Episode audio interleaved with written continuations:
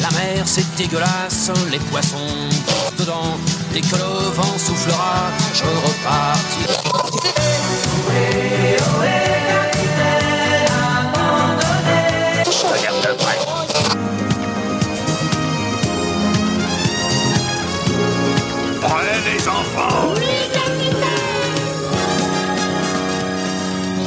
Bonjour à toutes et à tous et bienvenue dans L'Escale, le podcast du webzine soundbather.fr.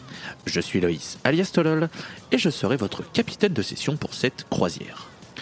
Bienvenue dans cet épisode dont le ton sera un peu plus grave qu'à l'accoutumée puisque le thème sera le deuil. Avant d'aller plus loin, les chroniques pourront évoquer des moments personnels assez durs et nous comptons sur votre bienveillance. Il n'est jamais aisé de parler de ce genre d'événement et nous espérons que vous serez remplis d'amour pour les chroniqueurs d'aujourd'hui. Par ailleurs, si vous ne vous sentez pas d'écouter cet épisode à cause du thème ou des albums évoqués, alors nous vous envoyons plein d'amour et nous comprenons que vous décidiez de couper l'écoute de cette escale. Cet épisode, les précédents et les prochains sont à retrouver sur toutes les plateformes habituelles d'écoute ainsi que sur notre très beau site qui est soundbather.fr. Évidemment, chaque escale et aussi chaque article est partagé sur nos réseaux sociaux que sont Twitter, Facebook et Instagram. Cherchez Soundbather et vous aurez tout pour passer du bon temps. Autour de moi, nous retrouvons Léo. Comment ça va? Eh bien, bonjour à toutes et à tous, et bonjour à toi Louise. Bah écoute, ça va très bien, faut enregistrer, euh, on est chaud patate. Eh bien, parfait. Euh, nous avons Barney. Comment vas-tu? Oui, j'ai alors euh, il se trouve que moi je- hier je faisais le deuil de récupérer un canapé, mais ce n'est pas le sujet du jour, mais sinon ça va. Oui, t'as raison, de- t'as raison de dire hier. C'est vrai que c'est une très bonne idée de dire hier sur un épisode qui sortira sûrement dans 9 mois. Bah oui, bien sûr. hein. C'est vraiment euh, toujours, les- toujours Barney les bons tuyaux, hein, Eh on oui. pas. Euh, et nous avons aussi Walter Malone. Comment ça va? Bonjour, j'étais en train de me dire que je choisissais vachement bien mes épisodes parce que en fait euh, on est, on est en train de passer en revue tous mes traumas. On a l'enfance, on a la rentrée, on a la dépression et là le deuil. Donc là après je pen- je pense que c'est bon, je peux choisir, choisir des épisodes joyeux, promis. Bon, Tu reviendras uniquement sur le dernier trauma que t'as, à savoir le barbecue. Oui, bah parce que j'ai toujours eu peur des flammes. Non, c'est surtout parce que nous vivons dans une merguez. Ah oui, Euh, Roquefort Société. Bien sûr. Saucisse. En fait, Walter, avant de se coucher, sous le lit, elle vérifie qu'il n'y a pas Fabien Roussel. Exactement. Ah, Mais du coup je, mets, je, mets des, je mets des steaks soja en dessous de mon oreiller, ça l'éloigne un peu. Et ça fait venir Ah non, c'est pas de la vraie viande ah Je fonds ah Mon pinard Ma France, mon pinard. Bref. Steak soja et tourtel, ça éloigne Fabien Roussel, ça rime. Euh, du coup, nous allons, euh, nous allons enchaîner très vite sur la première chronique et ce sera euh, à mon tour d'attaquer, une fois n'est pas coutume, cet épisode. Et donc, eh bien, on y va. En 2012, Soufiane Stevens se rend au chevet de sa mère en fin de vie, touchée par un cancer de l'estomac. Ces derniers moments serviront à renouer des liens compliqués entre les deux. Carrie souffrait de syndrome schizophrénique, d'alcoolisme et de dépression elle décidera d'abandonner sa famille quand Soufiane avait un an. Soufiane grandira avec son père et ses frères et sœurs dans le Michigan, mais il aura l'occasion de revoir sa mère lors de trois étés consécutifs quand il avait entre 5 et 8 ans. Carrie vivait en Oregon, état du nord-est des États-Unis, avec Lowell Brams, son nouveau mari et donc beau-père de Soufiane. Oui, euh, bonjour, ici le mixeur. Euh, J'interromps ce podcast juste pour euh, corriger un petit propos. L'Oregon se situe au nord-ouest des États-Unis et non pas au nord-est. Euh, voilà, désolé pour ce désagrément et bon épisode. Oh, mais les blaireaux, quoi, je te jure. Un lien fort se créera entre Lowell et Soufiane, ainsi que des souvenirs qui serviront dans ses albums. Carrie et Lowell finiront par se séparer, enterrant les liens entre la mère et son fils jusqu'à 2012. Lowell Brahms a, quant à lui suivi les aventures de Sufjan Stevens, montant ensemble le label Asthmatic Kittens en 1999, sur lequel le chanteur multi-instrumentiste publiera ses disques, lui offrant un succès d'estime auprès des critiques et du public. En 2015, cinq ans après son dernier disque, sort Carrie and Lowell, un album dépouillé, intimiste et empli d'une tristesse débordante tout au long des 11 pistes. Sufjan Stevens raconte les derniers moments qu'il a vécu auprès de sa mère, sa volonté de lui pardonner ses choix, l'amour qu'il lui aura donné sur son lit de mort, les regrets de ne pas avoir renoué les liens plus tôt. Il évoque aussi sa tristesse, sa dépression et aussi les pensées sombres ayant traversé son esprit après le départ de sa maman. La voix douce du chanteur accompagne des mélodies sobres, tantôt à la guitare, tantôt au piano, avec parfois quelques sonorités électroniques pour supporter le tout. Les 44 minutes sont assez poignantes pour peu que l'on souhaite s'intéresser aux paroles et à ce que Sufjan Stevens nous transmet comme émotion. En point d'orgue, la pièce centrale de ce disque, 4th of July. Le hasard fait bien les choses.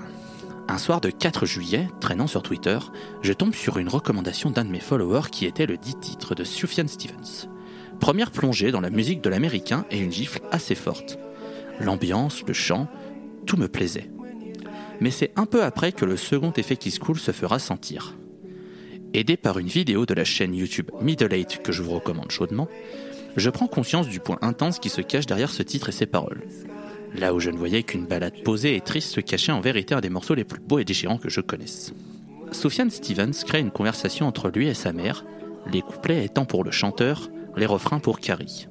Ces derniers étant d'une beauté assez remarquable et offrant des moments de poésie assez intenses. Il n'est pas rare que les larmes coulent sur mes joues à l'écoute de cette piste tant elle a su me prendre au cœur. Et s'il y a une phrase qui me touche particulièrement, c'est celle-ci.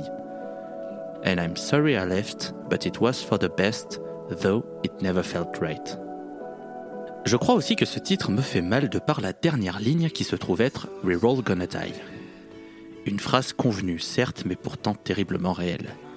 Si elle peut être vue dans la chanson comme un facteur pour apaiser le cœur de Stevens, en se disant que malheureusement tout le monde doit connaître la mort, elle est aussi perçue comme un rappel terrible que les personnes que l'on aime vont être un jour amenées à nous quitter.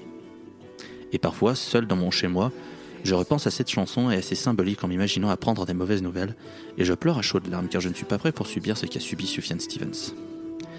Un titre et un disque qui servent de rappel de profiter des personnes que l'on aime au maximum tant qu'on le peut, car la faucheuse est sans pitié, elle ne fait pas trop dans les sentiments. Un disque de la bonne humeur pour attaquer. Bienvenue dans l'escale. On espère que vous allez bien. Ah oui, un, un disque euh, magnifique. Je n'ai pas mis assez l'emphase, mais vraiment, si vous aimez la folk, euh, la folk dépouillée, je pense que cet album vous plaira. Mm. Après, euh, voilà, les thèmes sont évidemment très tristes, mais écoutez, c'est un peu le cas dans pas mal d'albums de folk. Les auteurs de folk qui aiment bien parler de leurs aventures personnelles pour faire des disques d'une beauté assez sans pareil. Et donc c'est le cas ici avec Sufjan Stevens. Euh, mon cher Bernie, toi, euh, qu'est-ce que tu euh, qu'est-ce que tu en as pensé de, de- cet album et de son du lien justement autour du thème de cette escale qui est le deuil? Alors, j'ai pas découvert cet album à l'occasion de cette escale, je le connaissais de longue date. Et sais, si- s'il devait y avoir une, une allégorie de cet album, ce serait une espèce de, de représentation euh, psychologique de Schwarzenegger, de toute sa hauteur, qui se regarde, qui se penche sur toi et qui te dit I must break you. Oui. Euh, et tu as à raison mis l'emphase sur Force of July. Je vous mets au défi de citer une chanson plus triste que celle-là parce que moi elle me bousille à chaque écoute et je me suis réécouté l'album en préparation de cette escale dans la voiture et je suis incapable de d'écouter Force of July sans moi-même me projeter au jour où il faut que je vais me retrouver au chevet de ma propre mère et c'est monté à la gorge et je me suis dit je suis au volant faut que faut, faut, faut, faut pas que je me laisse aller là faudrait pas que je me plante et euh, ouais ouais non mais euh, de toute façon euh, tout est brillant je parle de Force July mais tout l'album est génial tout c'est beau à la fois bah, c'est ça parle de, quelque chose d'a- d'absolument douloureux quelque chose qu'on redoute tous de vivre mais pourtant il y a cette espèce de lumière permanente sur ces titres folk qui ont une espèce d'optimisme donc on est en permanence dans le doux amer enfin ben, c'est c'est chef d'œuvre quoi. Qu'est-ce que tu veux dire de plus Sufjan Stevens il avait déjà fait ses preuves avant et musicalement, lui qui était toujours dans des trucs très arrangés, très fouillés, instrumentalement compliqués, là, il revient à un truc simple et euh, il met absolument tout le monde euh, euh, par terre, la concurrence enterrée. Et Bah, y a rien de dire, a rien de dire de plus, quoi. Genre, pour moi, c'est, dans la catégorie l'album du deuil de la mère, il est, il est number one, Carrie Lowell. Il y a, il y a, zéro débat, quoi. Ah, c'est sûr que, ouais, il a posé des choses assez, euh, assez folles avec cet album. J'ai cru que Euh, t'allais juste, dire, il a euh, posé ses couilles sur la table. Non, non. Non, non, non, non, je suis pas comme ça. Non, pas, pas- pas dans ce cadre-là, pas dans ce cadre-là. Attention, je, je dis Pas pas, que je serais pas capable de dire. Voilà, je dis pas que je serais pas capable de dire cette expression, mais pas dans ce cadre-là. Euh, avant de passer la main, euh, pas avant, avant de passer la main à Walter, j'aimerais juste vous rappeler que si jamais vous avez envie euh, d'écouter une chronique sur un autre album de Sufjan Stevens, l'escale numéro 3, euh, avait vu euh, cher Clément, parler de Planétarium de Sufjan Stevens. Donc si jamais Pourquoi ça- vous avez Ça envie m'étonne pas un- que ce soit lui, tu vois. C'était lui ou Barney Voilà. Mais du coup, du coup, voilà, si jamais vous avez envie d'avoir un autre album de Sufjan Stevens, je vous, voilà, je vous renvoie vers cette escale. Euh, donc Walter, je t'en prie, toi, Mm. par rapport à, à ce Carrie Ann Lowell. C'est très intimiste. Euh, c'est le genre d'album que je me vois bien écouter. Euh, c'est un jour un peu plus vieux, je me sens un peu mélancolique. Et euh, puis parce que personnellement, quand je suis mélancolique, j'aime bien me faire encore plus souffrir, ça me fait du bien, et puis après ça va mieux. Euh, et c'est totalement ce genre de ce genre de mood. Je, je vois bien être à côté de la fenêtre, à écouter ça, euh, en train de lire quelque chose et écouter les paroles. Et, et ouais, le thème le thème du deuil de la mère, euh, c'est quelque chose que j'avoue, j'ai pas hâte de, vivre, honnêtement. Euh, mais c'est bien retranscrit dans, l'album. C'est un bel album, c'est très doux. Et même si c'est très triste, c'est très beau et ça fait du bien d'écouter des trucs un peu plus calmes et posés. euh. Léo, pour ta part, je sais qu'on en a peu avant l'enregistrement de cet épisode, on a pu échanger en, en MP puisque toi tu découvrais euh, cet album euh, pour euh, pour cet enregistrement et je crois qu'il t'a particulièrement touché. Oui, c'est même un peu plus que ça. En, fait, Sufjan Stevens, c'est un artiste que je, dois écouter depuis des années. Mais que je sais pas, j'ai peur de m'y confronter justement pour, pour le mood que ça peut entrer sur certains albums, dont celui-là. Parce que je connaissais un peu Fourth of July avant, j'ai entendu un extrait, j'étais en mode oula, ça a l'air pas mal, mais ça respire la joie. Et c'est un disque qui m'a complètement désarmé. C'est que je, je- je l'ai lancé, je crois, euh, il y a quelques jours, vraiment le matin, je vais me lever ça m'a scotché. Il y a une pureté qui se dégage de l'album qui est assez euh, indescriptible. Et euh, c'est triste et c'est beau à la fois. Et euh, justement aussi j'avais peur parce que je suis pas très fan de folk à la base. Bon, j'ai quand même proposé Nick Drake une fois pour... euh, Ouais, j'allais euh, dire, pour venant du mec qui a proposé euh, Pink Moon, euh, c'est culotté. hein. Mais ouais, mais en vrai, à part Nick Drake et Elliott Smith, j'ai un peu de mal avec la folk de base et euh, là vraiment c'est un album qui m'a euh, qui, allait en plein cœur et euh, pareil, moi j'ai pas j'ai pas hâte de me retrouver à faire le deuil de ma propre mère.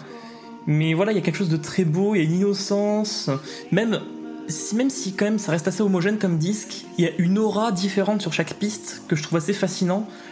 Genre genre certaines pistes genre All of Me Wants All of You que qui m'a retourné ou Should Have Known Better mais, mais non non voilà c'est vraiment un disque qui, qui respire une belle mélancolie. C'est typiquement le genre de disque que j'adore. Et euh, je vais creuser le reste de ce qu'il a fait mais pour l'instant euh, je vais rester vraiment sur ce Karen Lowell parce qu'il m'a beaucoup touché. Et euh, du coup merci Loïs pour l'avoir proposé. Ouais, ouais, bah après, après, oui, c'est sûr que cet album est axé sur le deuil de la mère, mais à mon sens, tu peux aussi le remplacer, même si les, paroles sont précises par rapport à la mère de Sophia Stevens, tout ce qu'il a ressenti, etc. Je, pense que tu peux quand même le transposer sur le deuil de, personnes très proches et très chères, que ce reste dans le cadre familial ou même des amis très proches, puisqu'on sait que ça, arrive d'avoir des liens très très forts avec des personnes sans qu'ils soient forcément euh, dans, dans la famille. Donc, euh, donc ouais, c'est c'est un album, euh, un album qui est tristement beau, magnifiquement triste. Je ne sais pas comment vous pourriez le, dire, mais mais ouais, c'est et ça fait partie, euh, ça fait partie de ces de ces albums qui entre guillemets m'empêchent d'écouter le reste dans le sens où je, suis tellement accroché à ce disque, à ce qu'il me fait ressentir et à comment je le trouve que Euh, je j'arrive pas à me dire je vais écouter ce qu'a fait Sufjan Stevens d'autres alors que je sais qu'il a des albums qui sont unanimement reconnus comme étant exceptionnels. Et je remets pas en cause ça hein, j'ai pas de souci mais euh, mais voilà il y a y a certains albums qui sont tellement chers que parfois ça phagocyte le reste de la discographie d'un groupe. Ça m'avait fait ça aussi avec euh, One of Us is the Killer de Dillinger Kaplan parce que j'étais tellement accroché à, ce disque que bah, même si les autres étaient reconnus comme étant très bons je pouvais pas y aller parce que je voilà j'étais trop accroché. Et puis puis peut-être que je sais pas si ça vous le ferait euh, si ça vous le fait vous n'hésitez pas à le dire dans le dans les commentaires sur nos réseaux sociaux justement de parler de parler de ça mais, Il y a mais plein d'albums comme ça. hein, ouais, j'ai genre il y a, enfin il y a plein de groupes comme ça où il y a un album, et je l'écoute tout le temps et et on a beau me dire ouais mais faut que t'écoutes les autres, tu vas voir ils sont bien. Je suis en mode bah ouais mais celui-là je l'aime tellement que j'ai pas envie d'aller écouter autre chose en fait. J'ai tout ce qu'il me faut ici et c'est peut-être peut-être que tu passes à côté de quelque chose, mais d'un autre côté t'as quelque chose qui est tellement bien entre tes mains, dans tes oreilles que t'as pas envie de peut-être de ternir un peu l'image que t'as de, de de la musique quoi. Euh, Est-ce que l'un d'entre vous ou l'une d'entre vous a envie de rajouter quelque chose sur ce Carrie and Lowell? Ou est-ce que nous pouvons passer à la deuxième chronique? Je vois que personne ne semble enclin à prendre la parole, alors du coup je vais euh, me tourner vers euh, Madame Melone pour, Oui. pour, euh, pour sa chronique qui sera dans des, euh, dans des tons bien différents, qu'il s'agisse de la musique ou, euh, des, ou, des, ou, ou des mots qui vont être Ah là, il y a un grand écart musical déjà, sûr et certain. Euh, C'est une certitude. c'est bon, mouillez-vous peut-être un petit peu la nuque et je sais pas, peut-être préparer des mouchoirs. euh, Je, je, je sais pas trop, on verra. Euh, mais ouais, pour être sincère, je sais pas vraiment où je vais aller sur cette chronique. J'ai pas mal repoussé l'écriture des mots que j'ai écrits. J'avais un poids dans l'estomac. Alors je m'excuse hein, vraiment pour la lourdeur que je vais peut-être communiquer et qui est la mienne. hein. Euh, je m'excuse aussi pour le discours décousu que je vais avoir, je pense. Mais parler du deuil, c'est pas un exercice très facile pour moi et je suis pas encore habituée. Mais euh, heureusement, comme souvent, je vais pouvoir me servir d'un support pour m'aider et on va parler du coup de Magma euh, de Gojira. Alors je pense que j'ai pas forcément besoin de vous réexpliquer qui est Gojira, donc on va directement passer à la suite. Et quoi de mieux qu'un album traversé par le deuil pour vous parler du mien? Il est sorti le 17 juin 2016 et il marque le début vraiment d'une affection sans borne pour la formation que je connaissais pas encore trop à l'époque. Je l'ai découvert assez tard et j'ai attendu Magma avec impatience. J'étais heureuse de pouvoir commencer une nouvelle relation musicale. J'étais très très très très très très loin d'imaginer à quel point l'album allait me coller à la peau et devenir un refuge. La musique est beaucoup moins extrême, le chant crié est moins présent, les morceaux sont plus courts. Et il y a une ombre qui semble planer au-dessus des titres et une ombre qui n'est que le deuil porté par les frères du Plantier, respectivement guitariste, chanteur et batteur du groupe. Leur mère étant décédée durant la création de Magma. Mais ça, je le saurai plus tard. Au moment d'écouter l'album, je savais pas ça. Et du coup, il y avait un truc, mais j'arrivais pas à poser euh, le doigt sur ce qui me faisait autant aimer l'album.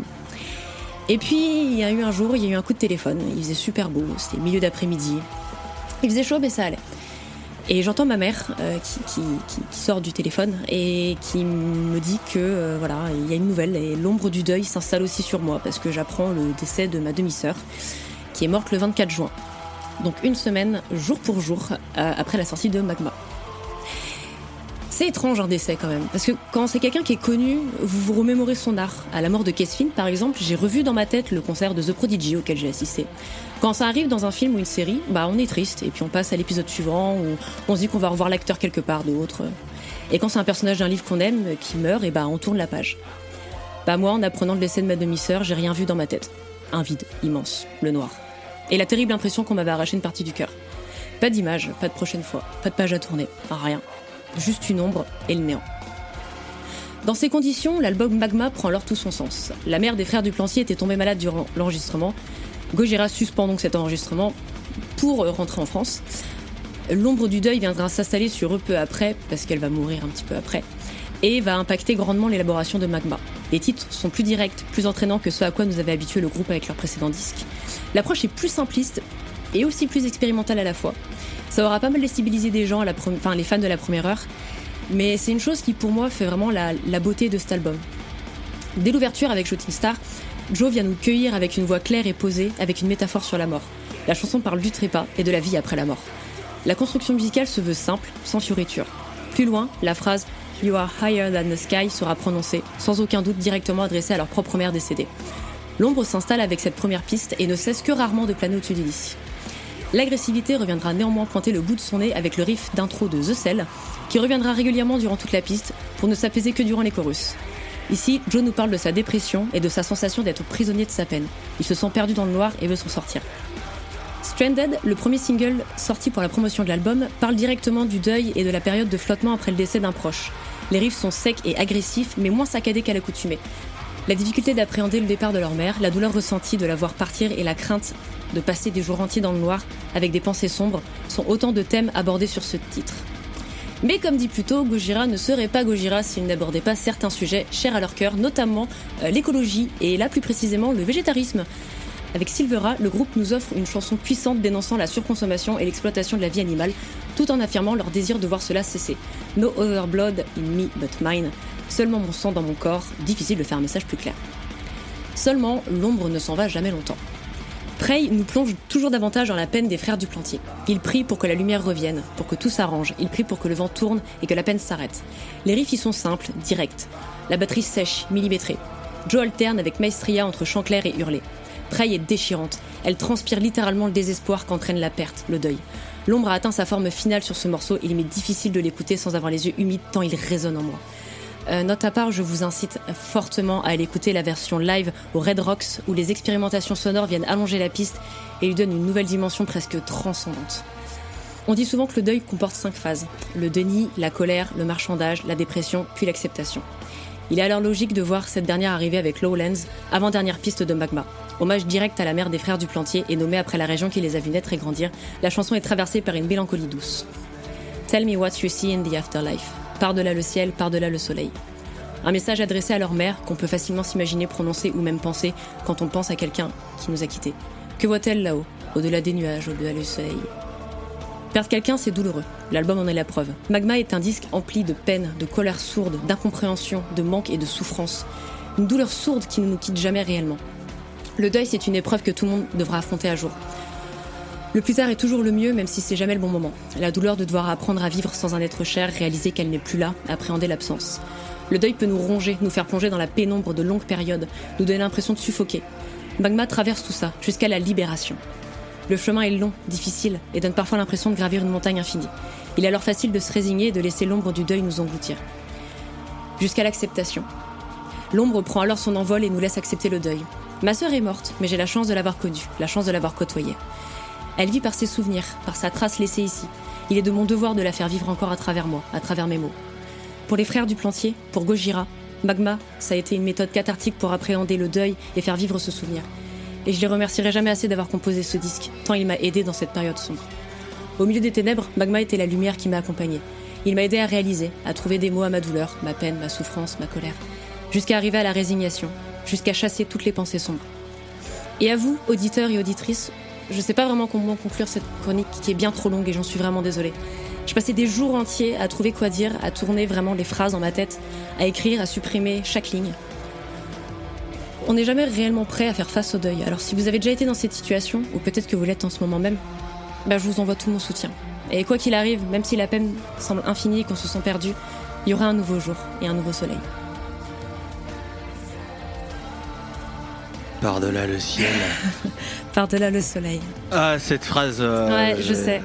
c'est- Celle-là, celle-là. euh, dé- Déjà que le morceau Lowlands, il est d'une beauté assez, euh, assez particulière. La première écoute, quand il y a ce- ces deux phrases qui arrivent, même si on n'a pas forcément euh, euh, connu euh, ce qu'ont vécu les, les- les frères du Plantier ou qu'on n'a pas connu un, un deuil très, très puissant, même ces deux phrases, ça, C'est ça rude, prend hein. quand même. hein, ce- C'est rude.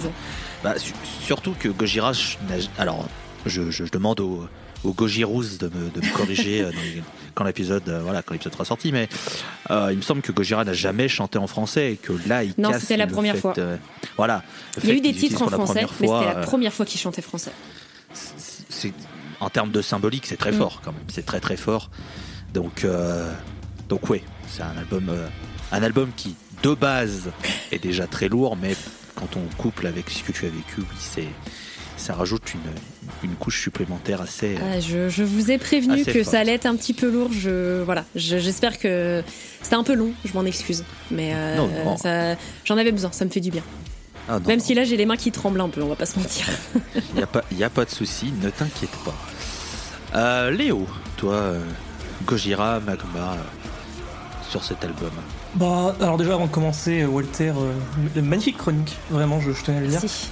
Mais euh, après, pour parler de mon rapport avec Gojira euh, et de Magma, quel, album C'est un de mes préférés, euh, mon préféré restant From Mars to Sirius, à tout jamais, je pense. Mais Magma, c'est un disque qui est très particulier pour moi aussi, qui a un stade différent. Parce que je me rappelle, j'avais lancé Magma peu de temps après to Sirius pour la première fois. Et euh, on on me l'avait pas très bien vendu et tout. Et là, Shooting Star arrive et le dernier paragraphe avait résonné très fort en moi parce que je faisais le deuil d'une de ma première relation amoureuse à l'époque. Et c'est un. Voilà, ce dernier paragraphe, vous irez le lire, mais il m'a profondément touché pour ça.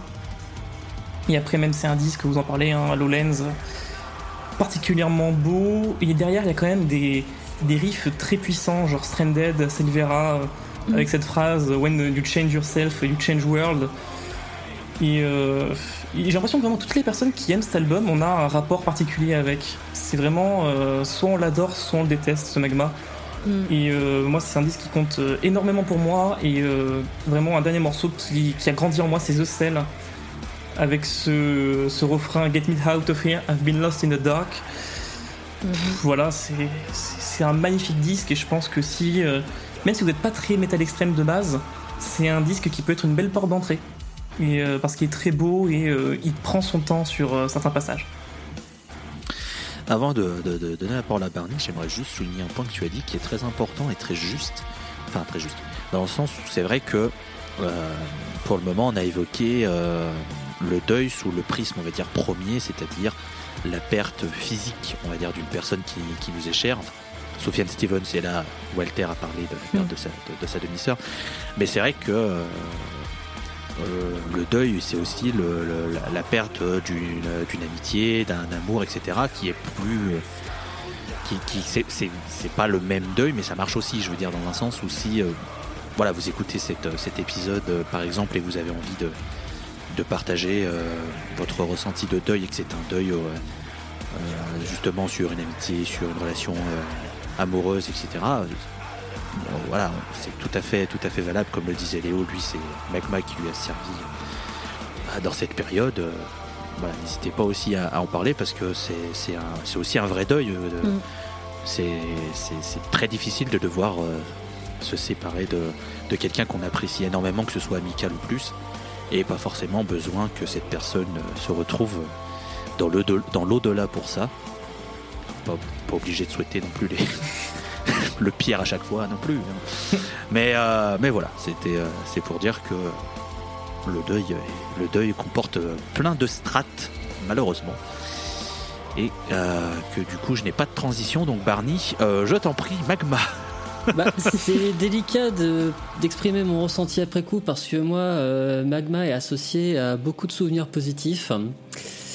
Parce qu'il se trouve que euh, pour moi, Gojira, c'est un peu une histoire de famille car une bonne partie de ma famille côté maternel euh, est basée euh, aux alentours de Bayonne, dans le Pays Basque, donc non loin des contrées euh, gojiriennes. Et que ma tante, faisant partie de l'équipe pédagogique de l'école d'art locale, a vu passer sur ses bancs un certain Mario Duplantier, qui, un beau jour du début des années 2000, s'est retrouvé à babysitter mes cousins. Donc euh, voilà, dernièrement, Incroyable. non, mais dernièrement, ma cousine qui flexait sur Twitter avec euh, racontait un truc incroyable qu'on peut, qu'on pourrait ne pas croire sur vous. Elle disait, bah mon babysitter, c'était le batteur de Gojira.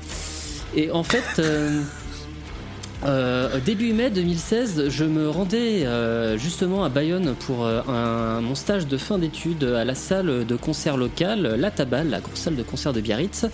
Et à l'époque, n'avait filtré encore que le single Stranded. Et alors que je me rendais, à- je partageais avec mes camarades le fait, oui, je vais aller dans une salle de concert à Bayonne, on était tous en mode, ouais, tu vas à Biarritz et tout, tu vas croiser Gojira, le lilolilol. Et puis tu dis, oui, c'est rigolo, mais t'y crois pas une seconde. Puis je débarque le premier jour à la salle, je rencontre le directeur, il me fait un peu le planning de tout ce qui va se passer sur euh, le mois et demi où je vais être là. Donc il me dit, bon, là on reçoit Doc Gineco, là on reçoit ça. Euh, là, cette semaine, il y a la résidence de Gojira. Pardon Et euh, de ce fait, je, pendant une semaine, oui, j'ai assisté du coup à la résidence et aux répétitions de Gojira en euh, vue du, euh, de la préparation du Magma Tour.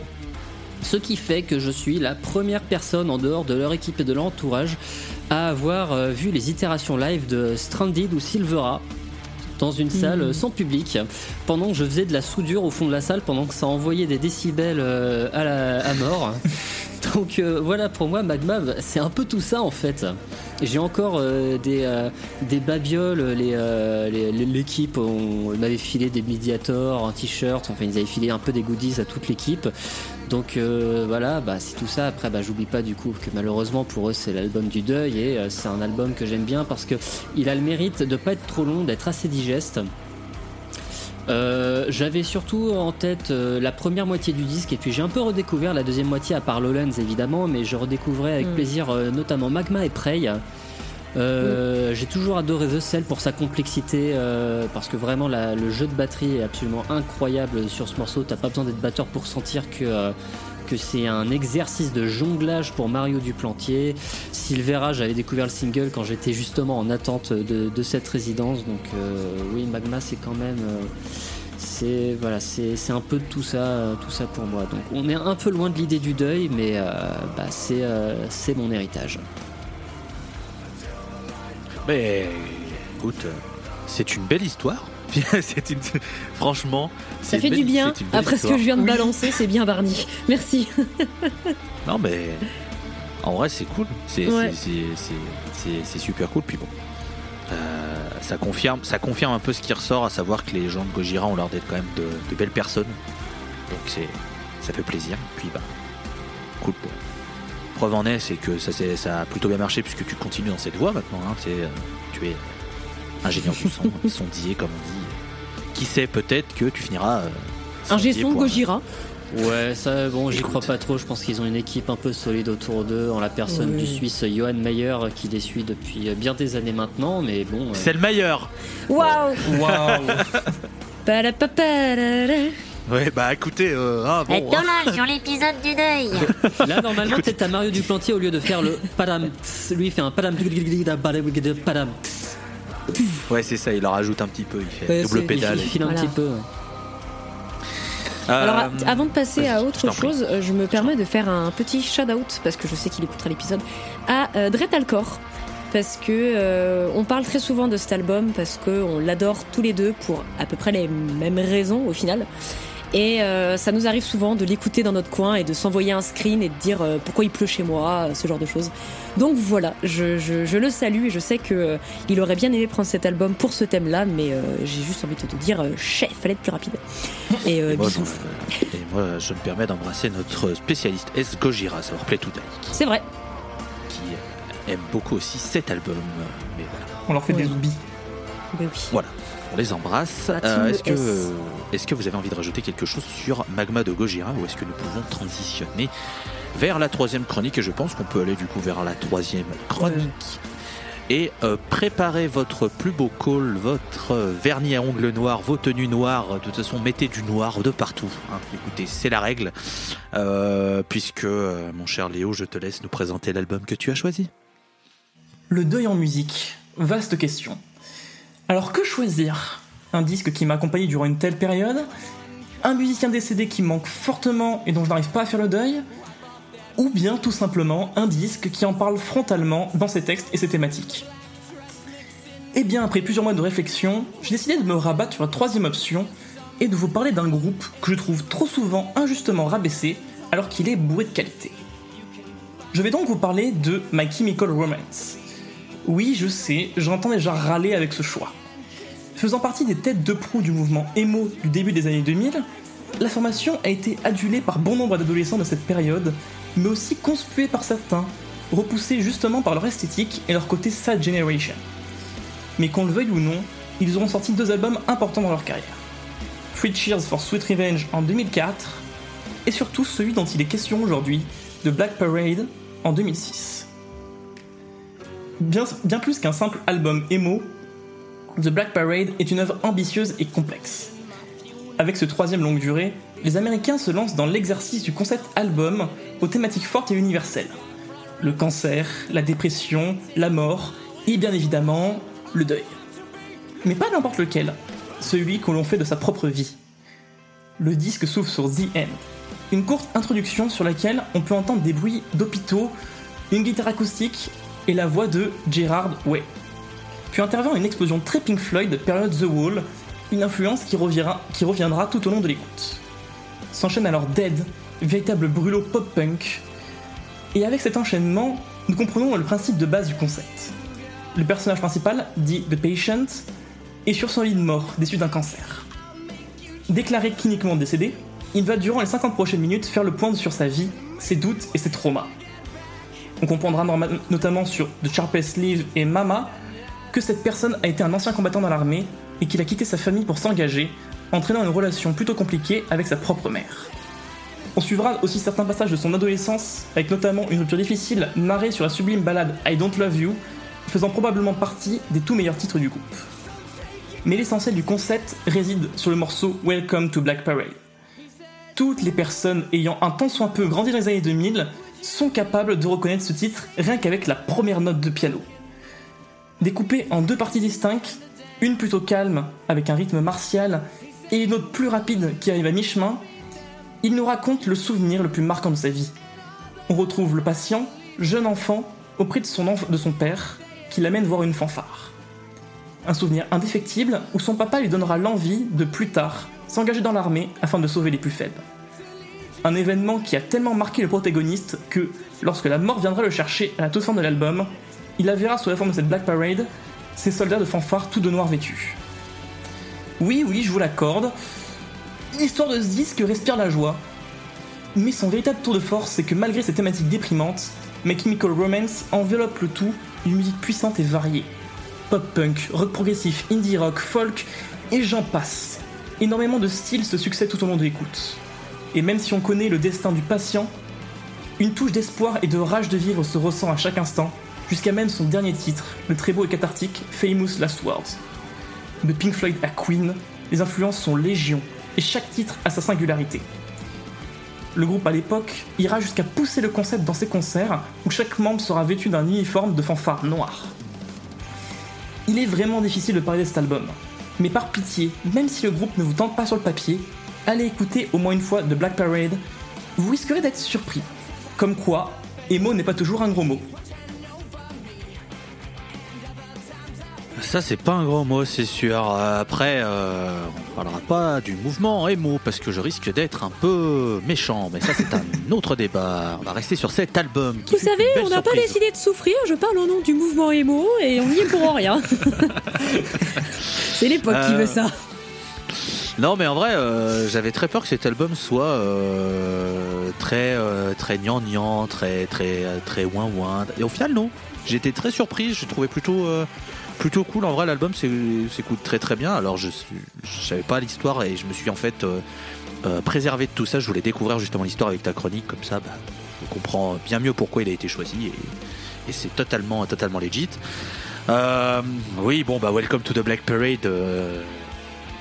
Pour parler un peu vulgairement, j'en ai plein le cul parce que euh, quand le morceau est, quand le morceau est sorti, il y en avait de partout. Ce morceau, j'en avais, j'en ai marre. Mais il est bien Alors, euh, puis, mais, mais mais je dis pas. Alors oui, mais il y a des morceaux qui sont bien, mais leur utilisation est tellement euh, over the top que c'est, c'est- tu satures. C'est euh, ça m'a fait pareil avec euh, No Surprises de Radiohead.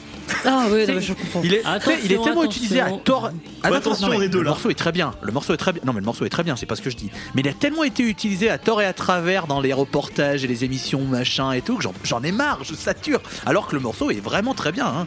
Mais là, c'est pareil. J'ai grandi au moment où cet album est sorti et c'était partout sur les chaînes musicales. Vraiment le clip. euh, et, du coup, maintenant, euh, maintenant, comme le- les gens ont grandi et maintenant utilisent les réseaux sociaux, euh, quand tu traînes un peu sur les réels Instagram ou pour ceux qui traînent sur TikTok, euh, il suffit que tu regardes un truc où il y a une blague sur Welcome to the Black Parade et c'est terminé, tu n'as que ça. Ou eh, tu as grandi dans les années 2000 si tu reconnais cette note et c'est quelqu'un qui joue juste la première note de ce morceau, évidemment que tu reconnais parce que c'est devenu emblématique. C'est la note de piano peut-être la plus connue du monde. Sais- je sais Avec. Oubastank. Avec The Reason de Oubastank. Oh, ça fait mal d'entendre Oubastank. Oh là là. Moi, mais la, la- la note de piano la plus mémorable restera la première note de piano de euh, de euh, Is There Life on Mars de, de Bowie quand même. Aussi. Je te l'accorde. Tu marques un point. David Bowie qui fait partie d'ailleurs des influences euh, de My Chemical Romance sur cet album. Oui, notamment avec Ziggy Stardust. Euh, ma chère euh, Walter Malone, Ouais. toi. ouais. Ouais. Qu'est-ce Bon, que vas-y, vas-y. J'ai- J'aime j'aime pas My Chemical Romance. Je, Ah, je- bah, ouais. je- je- j'en ai discuté un petit peu avec Léo avant d'enregistrer, mais c'est en fait, je l'ai dit tout à l'heure. Euh, nous les émos, on n'est pas venus pour souffrir. Enfin si, mais pas comme ça. Et moi, j'ai été émo dans ma jeunesse. Euh, déjà à l'époque, My Chemical Romance, je pouvais pas blairer. Et là, j'ai vraiment écouté. J'avoue, j'ai pas réécouté l'album en entier, hein, parce qu'au bout d'un moment, j'ai fait, bah non, j'apprécie toujours pas. Le concept est très cool. J'apprécie énormément la chronique de Léo. Elle est vraiment, elle est vraiment bien. Je connaissais pas trop trop euh, euh, ce qui se passait dans l'album, mais ça reste moi musicalement. Et ben, je suis désolée, c'est de l'eau tiède et ça m'ennuie. Euh, mais il y a des gens qui adorent et, et- et c'est très bien. Il en faut pour tout le monde. Moi, c'est pas pour moi. Et voilà. Ouais, écoute, hein, comme tu dis, il en faut pour, euh, pour tous les goûts et pour tout le monde. Oui. Mon cher Barnoche. Euh, alors contrairement à toi Tolol, euh, j'avais réussi à être plus ou moins préservé de, du matraquage de The Black Parade parce que je découvrais vraiment l'album à la réécoute. Alors My Chemical Romance c'est un truc, c'est un groupe que je connaissais de nom mais dont je pense que je- j'avais rien entendu jusqu'ici. Et j'avais par contre une image très très marquée, très orientée du groupe parce que le, un des rares souvenirs que j'ai associé, c'est quand il y avait eu une polémique autour d'une adolescente qui s'était suicidée parce que sa mère lui avait été, lui avait interdit d'aller voir euh, le groupe euh, en concert et que du coup, bah, le, groupe se tapait cette, image ultra sulfureuse et puis il y avait cette image euh, de ouais avec des, des tronches à sortir d'un film de Tim Burton là dans leur dans leur costume de Sgt. Pepper euh, tout noir et je m'étais dit euh, ouais ça a l'air un peu un peu sulfureux ce truc là alors qu'en vrai pas du tout quoi. En plus c'était vraiment genre le polémique à la con euh, l'ar- l'archétype de la polémique autour de la musique c'est comme les délires de Judas Priest ou de des, des, des, des, artistes qui, qui, écoutaient les les, les, les mecs qui font des, euh, des tueries de masse dans les écoles américaines. Alors qu'en vrai ça va les mecs ils, ils sont pas ils font pas de la polémique euh, pour dessous. Et puis euh, pour le coup l'écoute de l'album était très intéressante parce que bon je me doutais que c'était un peu orienté euh, très pop punk années 2000 donc je m'attendais à un truc pas forcément ultra chiadé alors que l'album bah ouais c'est un concept album. Et il est hyper arrangé il y a, il y a des arrangements de partout. Et effectivement tu te dis ouais bah l'influence de, de Queen ou de Ziggy Stardust de, enfin de David Bowie ouais tu, tu sens que tu sens que c'est passé par là, sans parler euh, de euh, l'an- l'androgynie, euh, l'androgynie de Gerard Way. Donc tu te dis ouais bah il y a, y a un peu toutes les cartes étaient quand même étaient quand même un peu là. Donc après ça m'est pas encore complètement rentré en tête, mais je me dis il faudrait que je réécoute l'album, il faudrait que je lui redonne plusieurs écoutes et que j'écoute un ou, deux autres trucs qu'ils ont fait parce que je me dis ouais y a finalement il y a peut-être il y a peut-être quelque chose à creuser derrière tout ça, euh, mine de rien. Après, bah, évidemment, concept album autour euh, du patient atteint de cancer. Je ne suis pas penché en détail sur les, euh, sur, sur les paroles ou sur le concept en lui-même, mais bon, bah, une fois que tu as lu le concept, bah, ça, la, pertinence de cet album par rapport au thème de cette escale coule, oui, plus ou moins de source. Tout à fait. Un album, un album qui est rentré dans les albums préférés d'énormément de gens, notamment dans le dans tout ce qui est euh, emo, évidemment, comme ça a été euh, prononcé. Et euh, d'ailleurs, chaque, euh, chaque nouvelle autour de My Chemical Romance provoque un état d'émoi chez Mhm. énormément de gens, puisque Un état des mots. Un état c'est- Ah, Chips, Ouais. tu fermes ta gueule jusqu'à ce qu'on dise ton nom. non, non, elle ne le fera Allez. pas, Walter. Walter Oh. Sachant que euh, ça fait plus de 10 ans hein, que Chemical Romance n'a rien sorti en termes d'album, ils ont sorti Mm. certains titres, mais donc c'est vrai que les gens euh, fans de ce groupe sont un peu euh, un peu tendus, ils aimeraient bien voir de la nouveauté, puisque MCR est de retour depuis, depuis quelques temps. Donc, ouais, ils font des Bon, concerts et à chaque fois, c'est un, sacré bordel. Moi, je vois beaucoup de TikTok là-dessus. euh, et je trouve ça, je trouve Ouais. ça beau. Ah oui, non, mais tant mieux pour tous les Mm. fans. euh, écoute, c'est plus important. Hein, après. Ah, moi, je- voilà, j'ai écouté cet album, c'est pas pour autant que je me ferai tout le reste parce que je me souviens, j'ai un souvenir assez, euh, assez euh, insupportable de Nanana Nanana Nanana qui est sur l'album d'après, qui pareil m'a alors saoulé. Le Nanana Nanana Nanana Nanana, je ne peux, je ne peux plus, hein, très clairement. Na, na, na, na, na, na, na, na, Mais, na, na, na. mais le, Le point positif, c'est que contrairement à un autre groupe qui m'a euh, littéralement euh, brisé les testicules à la même époque, qui est 30 Seconds to Mars, au moins My Chemical Romance n'a pas un leader insupportable et complètement antipathique. Et ça, c'est à souligner. Antipathique, C'est- un euphémisme. Oui, c'est pour être sympa. J'avais pas envie de dire que c'était une pelle à merde, mais voilà, bon. euh, Bah maintenant tu l'as dit. Ben oui, écoutez, c'est pour faire plaisir aux gens. Euh, Est-ce que quelqu'un a- ou quelqu'une a envie de rajouter un petit mot sur euh, My Chemical Romance Oui, Léo, je t'en prie. Moi, j'ai juste envie de rajouter, tu parlais de No Surprises de Radiohead. Si vous voulez voir Loïs s'énerver sur, No Sur- sur les notes de piano de No Surprises, allez écouter l'épisode de la Post Club sur OK Computer. Voilà.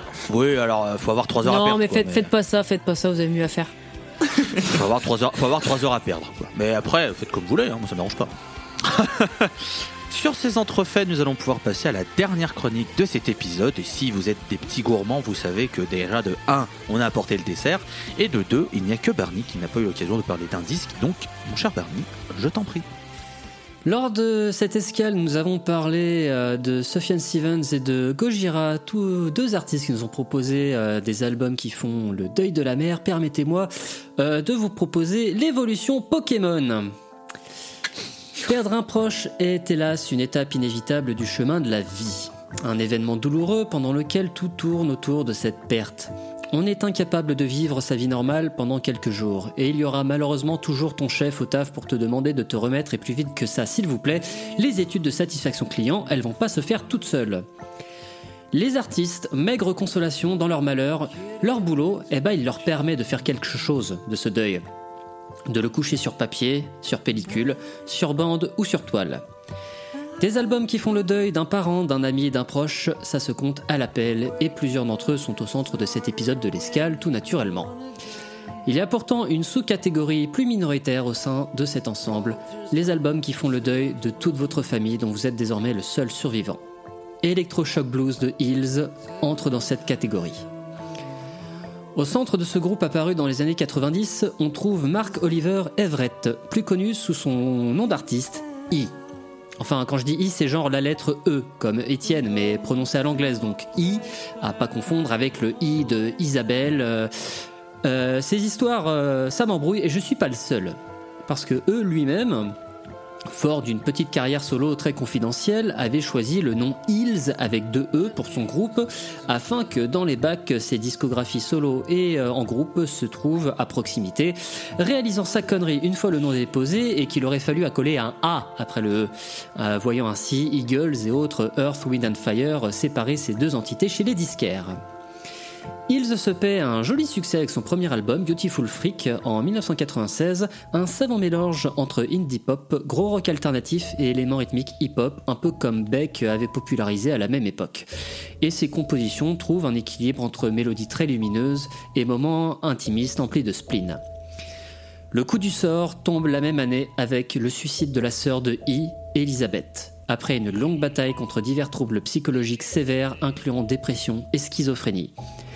Alors que cette perte est au cœur de l'écriture du second album de Hills, c'est au tour de la mère de succomber à un cancer du poumon fulgurant. Sa sœur, sa mère, plus son père, un célèbre physicien quantique qui était mort d'une crise cardiaque alors qu'il avait 19 ans et dont il avait été le premier à découvrir le corps. À 35 ans, il se retrouve le dernier survivant de sa lignée. Et cette situation va constituer l'essence d'Electroshock Blues. On sent un album bien plus sombre que Beautiful Freak. Les expérimentations sonores sont légion, des montages de bruit, de bandes, de samples en tout genre, des musiques passées à l'envers, notamment sur le titre It Feels God. On passe du rock indé à de la folk intimiste, du trip-hop au jazz façon Tom Waits. Et malgré les thématiques autour de la mort de la famille, il y a toujours la forte présence de ces compositions lumineuses et rassurantes, beaucoup d'accords majeurs, des arrangements doux et apaisants. Comme dit plus haut, c'est sa sœur qui est au centre de la majorité des chansons. L'album s'ouvre d'office sur Elizabeth on the Bathroom Floor, au titre plus qu'équivoque, et la mélodie pour le coup d'une tristesse infinie. Derrière le tout aussi évident Going to Your Funeral Part 1 et sa ligne de basse ultra poisseuse et sombre. Three Speed et Electroshock Blues sont écrites à partir du journal d'Elizabeth dans lesquelles elle parle de son mal-être ou des séances de thérapie à base d'électrochoc ou d'auto-persuasion à force d'écrire des dizaines de fois qu'elle va bien, méthode qui fait absolument froid dans le dos et détonne avec l'approche moderne de la psychiatrie. Climbing to the Moon parle des échanges lorsque E lui rendait visite à l'institution où elle était internée, dont il est sûrement question aussi dans Hospital Food. Une des chansons les plus importantes, Last Stop, This Town, dans laquelle E imagine la visite du fantôme de sa sœur sur Terre pour un dernier adieu. La chanson lui a été inspirée après les funérailles de sa sœur. Il avait dit à sa concierge qu'il s'absentait quelques jours sans en préciser la raison.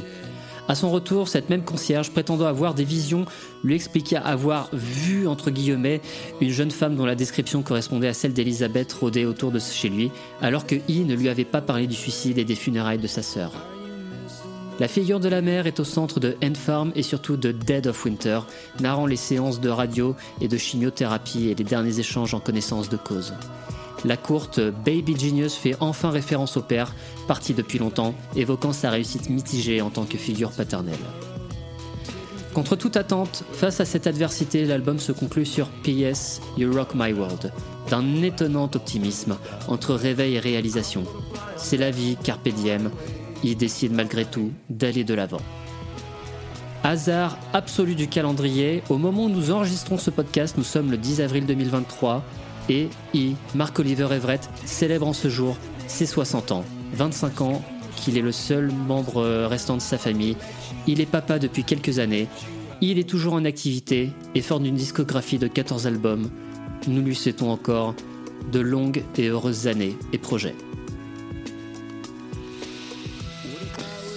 Alors, euh, tout comme euh, The Black Parade, je m'étais euh, privé de l'explication pour, du pourquoi cet album avait été choisi. Alors, contrairement à The Black Parade, qui je trouve est moins équivoque dans ses titres et faut quand même deviner, mais là, bon, je vais pas te mentir que entre le titre des chansons et certaines paroles, je vais pas te mentir que j'avais plus ou moins fait le lien, ne serait-ce qu'avec le 2. Je savais pas que c'était après aussi personnel. Je savais pas du coup que c'était inspiré de, de, de, de- de- des décès de, la, de la famille de E. Mais, euh, mais du coup, oui, c'est un album euh, triste. Et je pensais que tu allais euh, évoquer le fait que, euh, que sur la tournée Electro- Electroshock Blues, Hills reprend euh, du Daniel Johnston, vu que tu en as parlé. Alors, euh. je, c'est vrai que Oh. j'ai oublié de mentionner ça, mais j'ai vrai que j'ai vu qu'il était question euh, qu'il avait effectivement joué du Daniel Johnston, euh, dont j'ai parlé dans euh, l'escale consacrée à la folie, et ce qui peut faire plus ou moins le lien avec sa sœur, qui du coup était euh, traitée pour de très nombreux, euh, très nombreux troubles, et je pense que c'est une des raisons qui, euh, qui ont poussé I à, choisir euh, cet artiste, outre le fait que Daniel Johnston, comme, on- comme nous l'avions vu dans, dans l'épisode précédent, euh, est une sommité en termes de songwriting en Amérique. L'épisode précédent, l'épisode Enfin, un précédent, des, ça, un des rien. épisodes précédents, enfin, Mieux. Dans le Attention, parking. tu vas te faire mater. Hein. Ouais, ouais, ouais, on- oui, hein, bon. à noter que Sufjan Stevens, lui aussi, a été inspiré par Daniel Johnson, comme quoi tout est lié. Voilà. À noter que Voilà. Gojira était aussi. Non. On a dit que Jules a été Oh, inspiré c'est par rien, Daniel. Et à noter que Daniel Johnston a été euh, inspiré par Gojira, quoi Ça va loin, Attends, non, non. Ça marche pas comme ça. Attendez, non. Attendez, non, non. Attendez, on recommence l'épisode. Mais oui, du coup, euh, alors autant euh, autant les choix de, de Léo et de Walter, je connaissais au moins les artistes ou les albums, parce que même je le connaissais d'avant. Autant Hills, ça me paraît, mais vraiment très très très très très vaguement. Donc c'était vraiment une découverte. Euh, donc euh, donc c'est un bel album, euh, oui. Après, il m'a moins marqué, mais c'est pas le but finalement de cet épisode. Concernant le lien avec le deuil, bon bah. Quarté, quinté plus dans l'ordre, hein, là. hein, Flush Royal. Ah ouais, elle ah ouais, malheureusement, euh, le, le, ce, ce, ce bon vieux I. Euh, désolé, à chaque fois que j'entends ça, je, je l'imagine avec une réverbe. Et ça On me fait rire. Voilà. Marc Oliver Everett de son vrai nom. Euh, Walter. hmm. Bah, j'ai trouvé ça très, très chouette à écouter. Et puis, euh, du coup, euh, j'avoue que la chronique de Barney, je suis en mode. Oh, c'est lourd quand même, hein. c'est vraiment un peu l'épisode de la bonne humeur, mais bon. Non, non, non, la- la- l'album est, chouette. Faudrait que je le, faudrait que je le réécoute, un peu plus posé. euh, parce que j'avoue que j'ai écouté, euh, cet album un peu, euh, embrumé par mes propres, mots que je venais d'écrire, parce que je venais juste de finir ma chronique quand j'ai écouté. Du coup, j'étais pas forcément dans le meilleur mood, je pense. Mais je ferais comme avec l'album de Tolol, je l'écouterais euh, plus au calme, euh, tranquillement, au casque. Mais, euh, mais en tout cas, encore une fois, très chouette euh, chronique d'ailleurs. Pour le coup, si vous voulez découvrir Hills, alors Electroshock Blues est à juste titre considéré comme un des sommets de la discographie du groupe, mais pour euh, toutes les raisons que j'ai dit, c'est peut-être pas forcément le plus accessible, donc euh, je recommande beaucoup l'écoute de Beautiful Freak, le premier album, le prédécesseur, euh, qui contient vraiment le gros tube de Hills, Novocaine for the Soul. Donc, euh, si vous voulez vous lancer dans le groupe, euh, n'hésitez pas peut-être à commencer par ça avant de vous lancer dans Electroshock Blues. Euh, Léo, je t'en prie. Alors, dérapage incontrôlé. Moi, Hills, c'est un groupe que je rattache à Shrek 2. Parce qu'il y a une scène C'est ce que je viens de. Alors, oui. Euh, D'ailleurs, euh, Léo, euh, t'avais pas, t'es pas fan aussi de American Beauty par hasard, le film? Oui. Ouais, bah parce qu'il y a, y a- euh. Cancer for the Cure euh, de cet album qui est dans la, la- la bande son apparemment. Ça fait longtemps que je pas vu American Beauty, mais il va falloir que je me replonge dans un de mes films préférés, mais ça me dit rien. Bah, il y a un morceau de cet album dedans, Cancer for the Cure. Bah écoute, proche- ok, bah j'irai, j'irai fouiller la prochaine fois que j'irai le voir, mais mais ouais, du coup, moi je connaissais que I Need Some Sleep de Hills, et c'est un groupe que j'écoute depuis longtemps parce que j'adore l'indie rock et j'ai pas creusé. Et du coup, Electroshock Blues, euh, bah je savais pas à quoi m'attendre. Et euh, j'étais agréablement, surpris parce que je savais qu'avec I Need Some Sleep, il y avait aussi un peu ce côté, euh, l'ombre de la, sorte du, chanteur qui, qui planait. Et puis je suis allé creuser aussi avant la chronique de Barney s'il y avait d'autres trucs. Bah, j'ai vu tout le quintet, j'ai fait ah, d'accord, bon bah le deuil donc effectivement. Mais, mais sinon à part ça, c'est un disque que j'ai trouvé très beau avec des belles pointes d'optimisme parfois. Moi je, suis- tombé amoureux de certaines lignes de basse, vraiment qui sont vraiment euh, savoureuses. Il y a deux titres qui m'ont particulièrement marqué qui sont euh, My Descent into Madness que je trouve vraiment sublime et Hospital Food parce qu'il y a une contrebasse et des cuivres et je sais pas il y a une ambiance très particulière dans ce morceau qui me plaît beaucoup. Puis même vraiment tout l'ensemble moi je recommande chaudement parce que vraiment euh, il y, a, y a pas grand chose à acheter dans ce disque. Et il faudra que j'aille l'écouter euh, un peu plus parce que vraiment c'est euh, un très bon disque qui me donne envie de creuser le reste de Hills du coup. Un, groupe oui, très important pour, euh, pour les scènes, euh, scènes indie, si on peut dire. Groupe, euh, groupe qui, continue encore à sortir des disques puisqu'ils en ont sorti en 2022. J'ai vu ça. Donc, euh, euh, un groupe qui ne s'arrête donc jamais d'écrire, euh, c'est bien. Si jamais vous avez envie de vous lancer dans la discographie de Hills, il n'y a que euh, 14 albums au moment où on enregistre, donc ça va, ça se fait vite quoi. Bon, euh, c'est facile. Et euh, tout ça pour ne pas évoquer les deux albums solo de I et, euh, son alias MC Monkey, bien sûr. Euh, je vais rajouter un petit, un petit euh, PS parce que vous êtes tous à dire oui effectivement le, le mec s'est farci un bon gros quintet de la famille euh, sur cet album. Euh, Il y a eu un numéro complémentaire quelques années après. Euh, en, deux- en 2001, euh, sa- non c'est horrible. Sa cousine était hôtesse de l'air sur un des avions qu'il ne fallait surtout pas prendre un certain jour de Oh septembre il y a 20 et quelques années. Ouais, elle Ah était, dans ouais. l'avion- elle était dans l'avion qui est allé malheureusement s'écraser sur le Pentagone.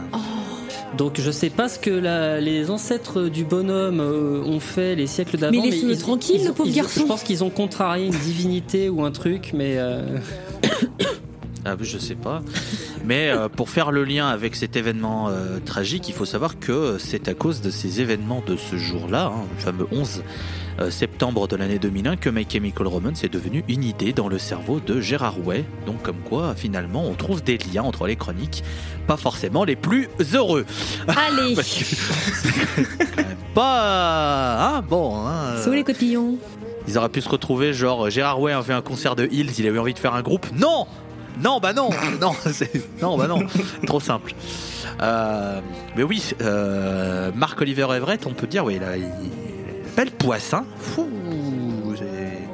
Complicado l'avocado quand même sa vie, hein Donc euh, j'espère que ça s'est- j'espère que ça va quand même se calmer, hein Ah bah sympa. visiblement oui, il est papa, il est marié, ça a l'air d'aller. alors donc, euh, marié, en plus, espérant que. alors marié plus trop, mais Ah oui. papa toujours. D'accord. Oh là. Parce que marié toujours, papa plus trop, ça aurait été bizarre. Non, c'est l'inverse. Enfin, ça aurait été horrible. Triste, très triste. Très triste. Oula. Non, non, c'est bon. Euh, Est-ce que vous avez envie de, de- de rajouter des mots sur, cette, sur ce blues des électrochocs? Non. Eh bien, je vais donc pouvoir mettre un terme à cette escale qui fut pas des plus joyeuses, mais le thème en même temps. Laissons ces gens Euh, tranquilles un petit peu là. Ouais, voilà, laissons, Ouais. euh, laissons, laissons ces disques et ces gens euh, tranquilles et, et nous, on va, on va pouvoir passer à une autre escale. Mais avant, avant tout cela, euh, j'aimerais remercier Barney d'avoir été là. Bah, merci à toi de nous avouer d'avoir mené le bateau euh, lors de cette nouvelle, euh, cette nouvelle croisière. Avec plaisir. Euh, merci Léo d'avoir été là. Ben, merci à toi d'avoir présenté. Et nous étions dans la brume tout au long de l'épisode, mais nous sortons pour plus de lumière. Par-delà le ciel, par-delà le soleil, n'est-ce pas, Oh. ma chère Walter? Ouais, euh, moi je voulais juste dire euh, prenez soin de vos proches, que ce soit euh, la famille de sang ou la famille de cœur. Et, euh, et voilà, j'espère que j'espère que tout ira bien pour euh, vous, auditeurs, auditrices et euh, comparses euh, de ce bateau. De même. Et, et quant à nous, on se retrouve le mois prochain, toujours sur les mêmes canaux, pour une nouvelle escale, une nouvelle équipe, un nouveau thème, des nouveaux albums, mais toujours des chroniques de qualité. Prenez soin de vous, on vous embrasse et on se dit à la prochaine. Salut Bisous, bisous, bisous. Bisous.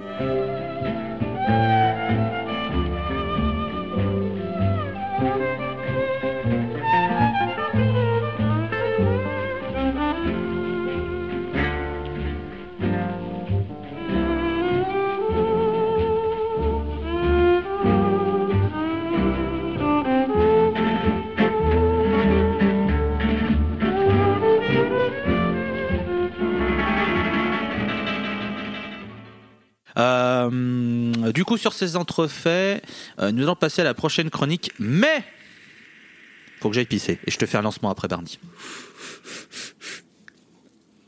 Et là, je démarre et tu sais, quand il revient, euh, je suis à la moitié de ma chronique. Ah putain, ouais. A few moments later.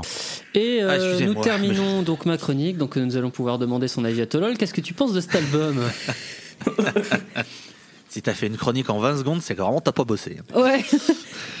ouais, c'est sympa. Allez, salut. Ouais, c'est sympa. Bon, allez.